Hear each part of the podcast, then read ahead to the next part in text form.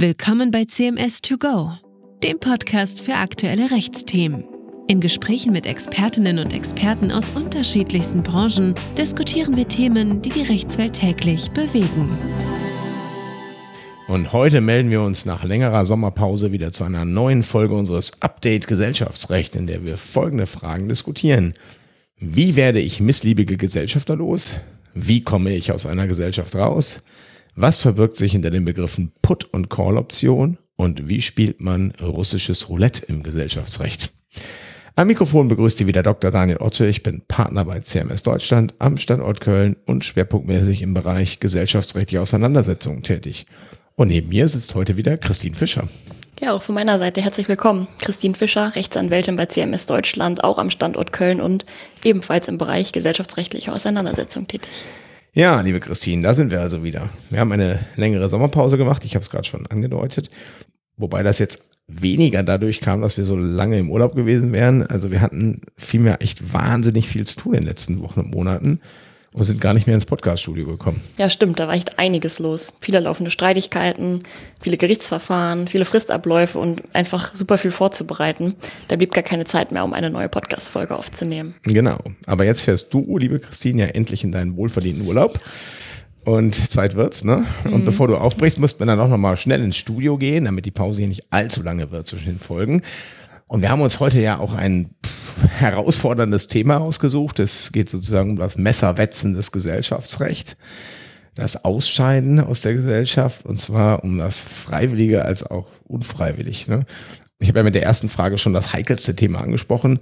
Wie werden wir unliebsame Gesellschafter los? Tatsächlich kommt das ja immer wieder vor, dass Mandanten zu uns kommen und sagen, mein Mitgesellschafter nervt, wie werde ich den los? Ein bisschen gravierend ausgedrückt, also meistens die Mandanten dann schon auch ernsthafte Punkte. Ne?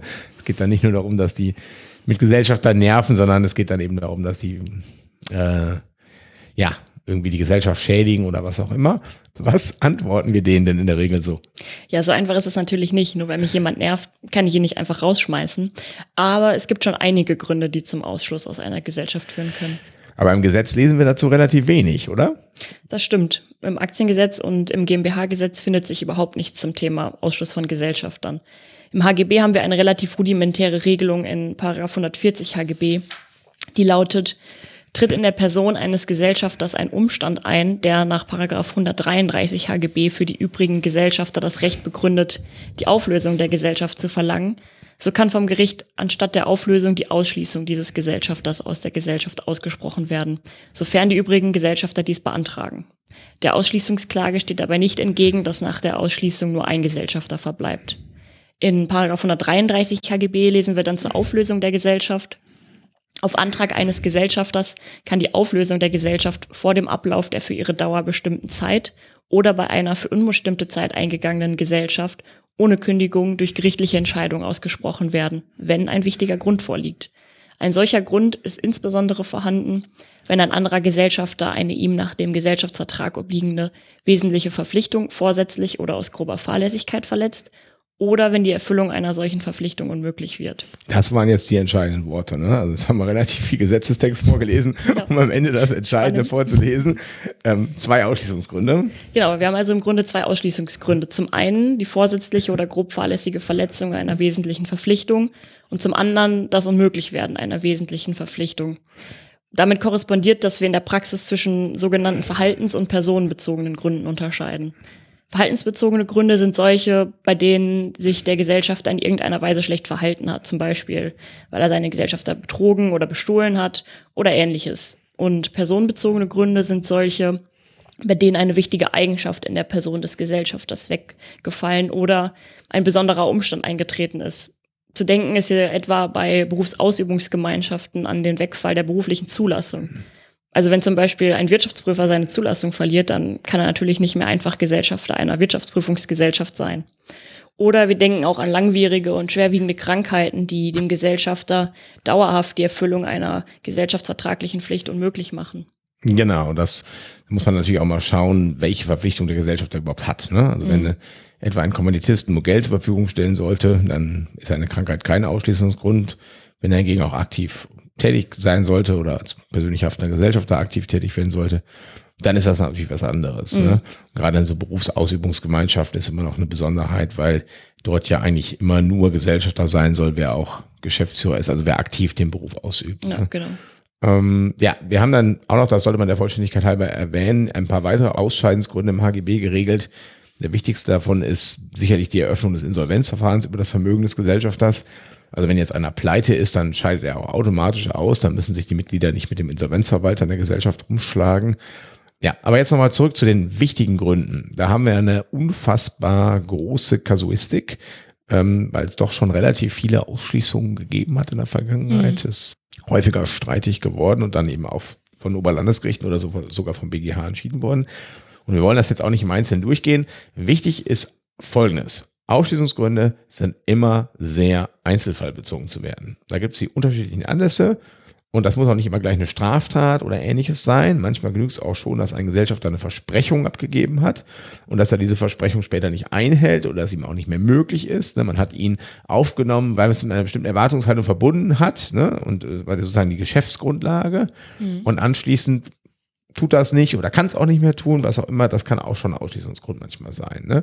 Und was auch wichtig ist, es ist immer eine Prognoseentscheidung. Wir gucken also, was hat der Typ in der Vergangenheit gemacht und ähm, führt das in der Zukunft dazu, dass ein Schaden entstehen kann? Oder müssen wir damit rechnen, dass ein Schaden von diesem Gesellschafter aus entstehen kann, ne, wenn der in der Gesellschaft verbleibt?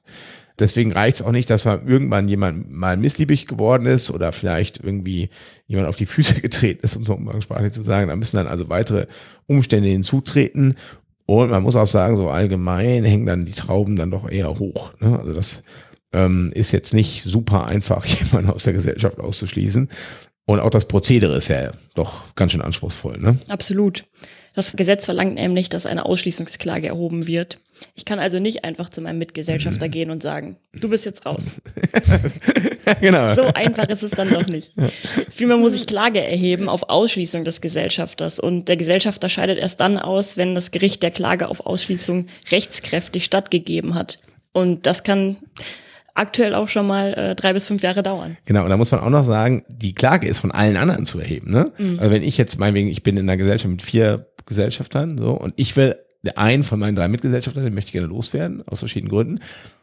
Und die anderen beiden sagen, ach nö, so schlimm ist das doch gar nicht. Ne? Mhm. Da muss ich die verklagen auf Zustimmung zur Erhebung meiner Aufschließungsklage. Also das ist da auch total. Kann ein umständlicher äh, Weg sein. Ja, ja, ja, ja. Ich meine, ich kann das dann in einem Rutsch machen, aber ich muss dann Klage gegen alle anderen erheben. Ne? Das kurz erwähnen. Was ist mit Mopec? Tut sich da was? Das MOPEC hat an dieser Stelle gar keine Auswirkungen. Okay. Ähm, also auch nach dem 1. Januar 2024 brauchen wir weiterhin einen wichtigen Grund und auch eine Klage für die Ausschließung eines Gesellschafters. Also hier ändert sich nichts. Allerdings kann ich im Gesellschaftsvertrag regeln, dass anstelle der Ausschließungsklage die Ausschließung auch durch einfachen Gesellschafterbeschluss zulässig sein soll. Aha. Das vereinfacht das ganze Prozedere ein bisschen. Ja. Und das sehen tatsächlich auch die allermeisten Gesellschaftsverträge so vor. Dann genügt es, wenn ein Gesellschafterbeschluss über die Ausschließung gefasst wird. Und der Vorteil ist, dass die Ausschließung hier dann bereits wirksam wird, wenn dem Mitgesellschafter der Beschluss bekannt gegeben ist. Ja, Vorteil ist natürlich immer die Frage, aus wessen Perspektive, ne? ja, aus, aus, Perspektive der Gesellschaftermehrheit, die dann die Ausschließung beschließt und am Ende noch sagt, du hast gar kein Stimmrecht dabei, da ist das vielleicht eine Erleichterung. Aus Sicht des Betroffenen ist natürlich kein Vorteil. Ne? Aber es ist eine krasse Erleichterung, weil vor allen Dingen die Klagelast verlagert wird. Und der betroffene Gesellschafter eigentlich mal gezwungen wird, im Vorfeld schon eine einstweilige Verfügung zu beantragen, um seine Gesellschafterrechte weiterhin gewahrt zu sehen nach der Ausschließung. Weil ansonsten wird die einfach Mitteilung wirksam und dann ist der Typ erstmal raus und müsste sich mühsam wieder einklagen. Ne? Ja, Deswegen Zeit kann also, viel passieren. Genau, und deswegen ganz wichtige Botschaft alle da draußen, wenn Sie Gesellschafter sind ne, und Sie bekommen ein Ladungsschreiben zu einer Gesellschafterversammlung, da steht drin Ausschließung von Ihrer Person aus welchem Grund, sofort zum Anwalt damit. Ne? Nicht warten, nicht noch zehn Tage ins Land ziehen lassen und erst am Tag vor der Gesellschafterversammlung kommen, sofort zum Anwalt und eins für die Verfügung beantragen. Ne? So, dazu machen wir vielleicht nochmal separate Podcast-Folge. Jetzt mal lieber noch kurz zum Thema GmbH und Aktiengesellschaft. Du hast ja gerade schon erwähnt, dass wir im Gesetz gar keine Regelung da zum Thema Ausschließung von Gesellschaftern haben. Ist damit die Ausschließung eines GmbH-Gesellschafters oder eines Aktionärs unmöglich? Das natürlich nicht. Die Rechtsprechung wendet hier vielmehr Paragraph 140 HGB analog an. Das heißt, wir müssen auch hier grundsätzlich eine Klage auf Ausschließung des Gesellschafters erheben. Aber auch in der GmbH und in der AG kann man in der Satzung regeln, dass die Ausschließung durch einfachen Beschluss zulässig sein soll. Es gibt allerdings einen Unterschied in der Terminologie. In der Kapitalgesellschaft sprechen wir nicht von Ausschließung, sondern von der Einziehung der Geschäftsanteile beziehungsweise der Aktien. Das ist aber reine juristische Technik und führt in der Praxis zu keinen Unterschieden. Ja, stimmt. Das hatte ich auch mal in einer Diskussion mit dem Mandanten. Ja, Ausschließung, Ausschließung. Was ist denn jetzt mit der Einziehung? Ne? Oder, mhm. oder umgekehrt. habe ich immer Einziehung gesagt. Und der Mandantin, ja, was ist jetzt mit der Ausschließung? Und dann ist das Gleiche. Ne? Muss man ein bisschen erläutern. Ja, muss man ein bisschen erläutern, genau. Aber haben wir jetzt erklärt. So, gehen wir mal zum umgekehrten Fall. Ich bin Gesellschafter einer GmbH oder auch einer Personengesellschaft und möchte gerne raus. Kann ich einfach sagen, tschüss Leute, ich bin jetzt weg. Ach so, ich hätte auch noch gerne Geld von euch. natürlich. Nee, das ist natürlich nicht so einfach. Wir haben hier tatsächlich einen erheblichen Unterschied zwischen Kapitalgesellschaften einerseits und Personenhandelsgesellschaften andererseits. Nach der Gesetzeslage kann ich meine Mitgliedschaft in einer Gesellschaft bürgerlichen Rechts, also der BGB-Gesellschaft, jederzeit kündigen. Die Mitgliedschaft in einer Personenhandelsgesellschaft, also einer offenen Handelsgesellschaft oder Kommanditgesellschaft, kann ich mit einer Frist von sechs Monaten zum Ende eines Geschäftsjahres kündigen. Die Mitgliedschaft in einer GmbH oder Aktiengesellschaft kann ich nach dem Gesetz eigentlich überhaupt nicht kündigen. Allerdings ist zumindest bei der GmbH in der Rechtsprechung anerkannt, dass es ein Kündigungsrecht aus wichtigem Grund gibt. Genau, da müssen wir uns noch mal ein bisschen die Logik erklären. Der Gesetzgeber geht ja davon aus, dass man die Anteile an einer GmbH oder an einer AG jederzeit ohne Zustimmung seiner Mitgesellschafter an einen Dritten veräußern kann. Ja, bei der GmbH muss ich dafür noch zum Notar und den Kaufvertrag beurkunden lassen, aber ich muss vorher nicht meine Mitgesellschafter fragen. Von, also ne, nach der gesetzlichen Grundkonzeption wohlgemerkt. Und eine AG ist dann noch einfacher, da kann ich meine Aktien ja sogar einfach am Küchentisch übertragen ne, oder bei der Börse oder wie auch immer. Faktisch sehen allerdings alle GmbH-Sitzungen, die ich kenne, standardmäßig und auch alle Satzungen von Aktiengesellschaften, die jetzt nicht an der Börse notiert sind, eine sogenannte Vinkulierungsklausel vor. Ja, das kommt aus dem Lateinischen. Vinculus ist Fessel und bedeutet, dass ich meine Anteile nicht ohne Zustimmung der Mitgesellschafter übertragen kann. Und zwar entweder Zustimmung der Mehrheit oder sogar Zustimmung der sämtlichen Mitgesellschafter. Und dann ist das mit dem Ausscheiden so einfach nicht mehr. Ja, absolut. Und genau deswegen hatte die Rechtsprechung das Kündigungsrecht aus wichtigem Grund entwickelt in der GmbH. Wenn mir nicht mehr zugemutet werden kann, dass ich in der Gesellschaft bleibe, kann ich meine Mitgliedschaft kündigen. Ein Grund kann zum Beispiel sein, dass meine Mitgesellschafter mir dauerhaft meine Rechte vorenthalten. Aber auch ein dringender Geldbedarf ist ein wichtiger Grund, zumindest ähm, in der Literatur so anerkannt. Wenn ich also darauf angewiesen bin, meine Anteile zu versilbern, kann ich aus der Gesellschaft raus. Genau, da gibt es eigentlich auch zahlreiche Differenzierungen, also gerade beim Thema dringender Geldbedarf, ne? Das habe ich mal etwas umfangreicher in einem Mandat geprüft. Kommt auch mal drauf an. Wo, genau, wo kommt das her? Ne? Also komme ich jetzt aus einer Scheidung? Ich meine, idealerweise habe ich ja auch einen Ehevertrag dann geschlossen und das Thema Zugewinnausgleich so ein bisschen modifiziert. Ne? Aber wenn ich jetzt in einer Scheidung bin und ich brauche halt Geld wegen des Wertzuwachses, der mein Anteil an der Gesellschaft hat und dann kündige ich die Gesellschaft, ist das jetzt zulässig? Ja, nein, das ist sehr umstritten. Was nicht reichen würde, ist wahrscheinlich, wenn ich sage, na, ich will aber gerne jetzt ein eigenes Unternehmen gründen oder sowas. Und mhm. deswegen habe ich Geldbedarf. Aber wenn Geldbedarf wegen Scheidung oder auch wegen Erbschaftssteuer oder sowas auftritt, dann kann da tatsächlich wohl ein Kündigungsgrund bestehen nach mehrheitlicher Auffassung. Wichtig ist eben, dass bei unseren Hörern jetzt angekommen ist, aus einer Gesellschaft, Kapitalgesellschaft, GmbH, Aktiengesellschaft, kommt man allenfalls mit guter Begründung raus. Allerdings sehen auch in der Praxis zahlreiche Satzungen ein ordentliches Kündigungsrecht bei der GmbH vor und das halte ich auch persönlich für sinnvoll, das zu vereinbaren. Das ist dann eigentlich häufig daran gekoppelt, dass man eine bestimmte Frist abwarten muss. Ne? Zum Beispiel mit einer Frist von zwölf Monaten zum Ende des Geschäftsjahres oder sogar drei Jahre oder wie auch immer. Bei Personengesellschaften ist es umgekehrt so, dass viele Gesellschaftsverträge die Kündigungsmöglichkeiten erschweren und das ist auch zulässig. Und da komme ich dann also nicht mehr mit einem Frist von einem halben Jahr raus bei der OHG oder KG, sondern muss eben einen bestimmten längeren Zeitraum abwarten. Ne? Das kann dann auch mal drei, fünf oder sogar zehn Jahre sein. Und ja, wo da im Einzelnen die Grenzen der Zulässigkeit liegen, das ist ziemlich ungeklärt. Bei Berufsausübungsgesellschaften wird man da wohl, sag ich mal, eher kürzere Fristen nehmen müssen, weil das ja auch da um die Berufsausübungsfreiheit geht. Mhm. Das ist ja dann so, wenn ich eben jetzt als Rechtsanwalt in einer Rechtsanwaltspartnerschaftsgesellschaft bin und ich will dann irgendwie sagen, ich sage, ich will jetzt nicht mehr in dieser Gesellschaft tätig sein. Und dann heißt ja, kommt es aber frühestens in 15 Jahren hier raus. Ne? Mhm, dann ist mein Berufsleben ja schon zur Hälfte rum, ne? Oder nicht ganz. Und ähm, deswegen, da sagt man die, die Rechtsprechung, also so bis zu fünf Jahre sind zulässig, aber in Familiengesellschaften, da können dann schon mal deutlich längere Fristen angewandt werden. Und jetzt gibt es auch eine Änderung durch das MOPEC, mhm. muss man sagen, weil das MOPEC sagt nämlich, also das alte Recht sagte, das ordentliche Kündigungsrecht bei der Personengesellschaft kann zwar erschwert werden, das hatte die Rechtsprechung immer so gesagt, aber nicht komplett ausgeschlossen werden. Und MOPEC lässt jetzt auch den kompletten Ausschluss zu. Ne? Da bin ich mal gespannt, wie da die Praxis drauf eingeht, ob das dann also auch öfters passiert. Aber nach dem MOPEC werde ich das ordentliche Kündigungsrecht in der Personengesellschaft komplett abbedingen können. So. Mal gucken, wie sich das weiterentwickelt. Ja, wird man abwarten müssen. So, da kommen wir nochmal zu ein paar englischen Fachbegriffen. Ich habe ja vorhin in der Einleitung auch das Thema Put- und Call-Option angesprochen. Was verbirgt sich denn dahinter? Ja, das sind im Grunde genommen Kündigungs- bzw. Ausschließungsmöglichkeiten. Der Unterschied besteht hier allerdings darin, dass ich jetzt nicht einfach aus der Gesellschaft ausscheide, sondern meine Anteile an einen Mitgesellschafter übertrage. Fangen wir vielleicht mal mit dem Begriff der Put-Option an. To put bedeutet ja auf Englisch etwas hinterlegen und genau das ist hier gemeint. Ein Gesellschafter legt seinen Anteil quasi in die Mitte und sagt, den müsst ihr jetzt kaufen. Genau. Hier ist er, ne? Kauf mal. Ja, und dann sind die anderen Gesellschafter verpflichtet, den Anteil tatsächlich zu erwerben. In der Regel ist dann auch schon ein bestimmter Preis definiert, zumindest äh, dessen Herleitung. Es steht also von Anfang an fest, welchen Kaufpreis der Gesellschafter für seinen Anteil bekommt. Ja, macht man dann so große Klauseln, Formulierungen und so weiter. Ne? Mhm. Und was heißt to call? To call bedeutet auf Englisch jemanden rufen und eigentlich ist auch das hier gemeint. Die übrigen Gesellschafter sagen mehr oder weniger, ich rufe jetzt diesen Anteil herbei. Mit anderen Worten, du musst mir jetzt diesen Anteil verkaufen. Und dann ist der betroffene Gesellschafter verpflichtet, seinen Anteil an die übrigen Gesellschafter zu übertragen. Und auch hier ist der Kaufpreis in der Regel im Vorhinein schon definiert. Entweder der absoluten Höhe nach oder, was wir deutlich häufiger sehen, in seiner Herleitung.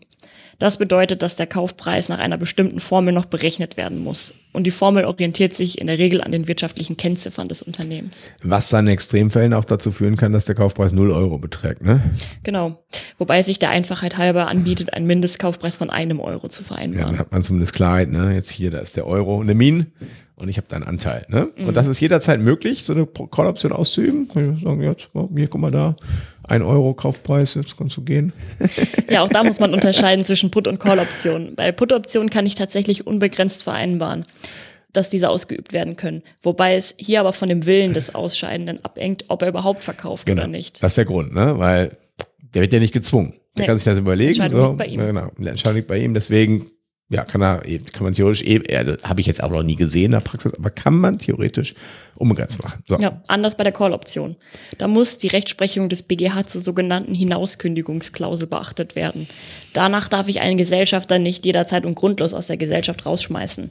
Vielmehr muss ich das Ausscheiden entweder an bestimmte Gründe knüpfen, und da sind wir wieder bei den wichtigen Gründen von vorhin, oder zumindest ein bestimmtes Zeitfenster für die Ausübung der Call-Option definieren. Okay, das ist ein ganz wichtiger Punkt. Ne? Also ich kann keine unbegrenzte Call-Option vereinbaren. Das geht nicht. Was ich eigentlich schon machen kann, ist, ich kann bestimmte Erleichterungen gegenüber der gesetzlichen Lage vorsehen. Ne? Ein typisches Beispiel ist hm, das Ausscheiden des Betroffenen aus der Geschäftsführung. Ne? Da mhm. ist einer Geschäftsführer und wir sagen, wenn du dein Amt als Geschäftsführer niederlegst, also dann wollen wir auch gerne deinen Anteil haben, dann wollen wir den abkaufen können. Dafür den Fall gibt es eine Call-Option, meinetwegen bis zu drei Monate danach oder so. Ja. Ne? Oder was wir auch manchmal sehen, ist, Gesellschaft wird verkauft und Verkäufer hält dann zunächst noch für einen bestimmten Zeitraum eine Rückbeteiligung und die dann aber nach Ablauf dieses Zeitraums eingezogen werden kann. Dass man sagt, ja. also nach drei Jahren oder binnen drei Jahren vielleicht auch kann der Anteil erworben werden. Aber eher, glaube ich, so, dass man sagt, na, nach drei Jahren dann, ne? Ist da mal so ein Slot, da geht das. Ne? Und danach dann eigentlich auch wieder nicht. Das ist also stark fristgebunden, ne? Ja, sowas ist grundsätzlich zulässig. In der Ausgestaltung muss man allerdings höllisch aufpassen. Da sollte man auf jeden Fall gut beraten Absolut. sein. Absolut, da haben wir gerade einen spannenden Fall hinter uns. Na, ähm, Mal gucken, ne? Okay, kommen wir zur letzten Frage. Wie spielt man russisches Roulette im Gesellschaftsrecht? Ja, die Terminologie passt schon ganz gut, denn tatsächlich hat das russische Roulette etwas von einem Duell. Man sieht das relativ häufig in Gesellschaften mit 50-50 Beteiligung. Da wird dann meistens nicht mit Put- und Call-Option gearbeitet, sondern mit der Möglichkeit eines Verkaufs in jede Richtung. Und dann stellt sich die Frage, wer denn jetzt von wem eigentlich den Anteil erwerben soll. Und dann geht man hin und vereinbart, dass derjenige die Beteiligung seines Mitgesellschafters erwirbt, der bereit ist, den höheren Preis dafür zu zahlen. In der Regel geht man dafür zum Notar. Genau, nicht einfach am Küchentisch, ne? Genau. Bei der GmbH sowieso nicht, ne? Auch bei allen anderen und, Gesellschaften nicht, ne? Nee. Beide gehen zum Notar und teilen dem Notar mit, welchen Preis sie bereit wären zu zahlen für die Beteiligung des jeweils anderen. Und Wer den höheren Preis nennt, der gewinnt und darf den Anteil des Mitgesellschafters erwerben. Genau, das ist die einfachste Form der Russian Roulette Klausel. Es gibt dann noch zahlreiche weitere Spielarten und Eskalationsmechanismen. die wir jetzt im Einzelnen hier nicht mal erwähnen wollen. Wer sich dafür interessiert, dem schicke ich gern mal den Praxisleitfaden zum Konfliktmanagement in Familienunternehmen zu, den ich vor einiger Zeit mal für das Wittener Institut für Familienunternehmen geschrieben habe. Da habe ich auch relativ detailliert über die unterschiedlichen Möglichkeiten einer Russian Roulette Klausel geschrieben. Für heute wollen wir uns vielleicht bei der Anmerkung belassen, dass Russian Roulette Klausel in der Praxis sehr, sehr selten zur Anwendung kommen. Meistens ist das eher so eine Art Drohung, die dann im Raum steht. Aber dann dient die Russian Roulette Klausel vor allem der Disziplinierung und man will dann letztendlich doch diese Karte nicht ziehen, sondern einigt sich eben dann vorher. Ne? Und also ich habe in 13 Jahren Berufstätigkeit noch nicht gesehen, dass eine Russian Roulette Klausel ausgeübt würde. Ja, das war's dann auch schon wieder für heute. In der nächsten Folge sollten wir uns vielleicht nochmal detaillierter mit der Frage der Abfindung ausscheidender Gesellschafter beschäftigen. Ja. Das haben wir nämlich mhm. jetzt gar nicht besprochen. Dafür war die Zeit zu knapp. Jetzt wünsche ich dir, liebe Christine, erstmal einen ganz schönen Urlaub. Erhol dich gut. Hast du dir verdient. Ne? Und bei Ihnen, liebe Hörerinnen und Hörer, möchten wir uns ganz herzlich bedanken und freuen uns, wenn Sie beim nächsten Mal wieder dabei sind. Alles Gute. Ja, vielen Dank, lieber Daniel. Auch von meiner Seite einen ganz herzlichen Dank fürs Zuhören und bis zum nächsten Mal. Tschüss.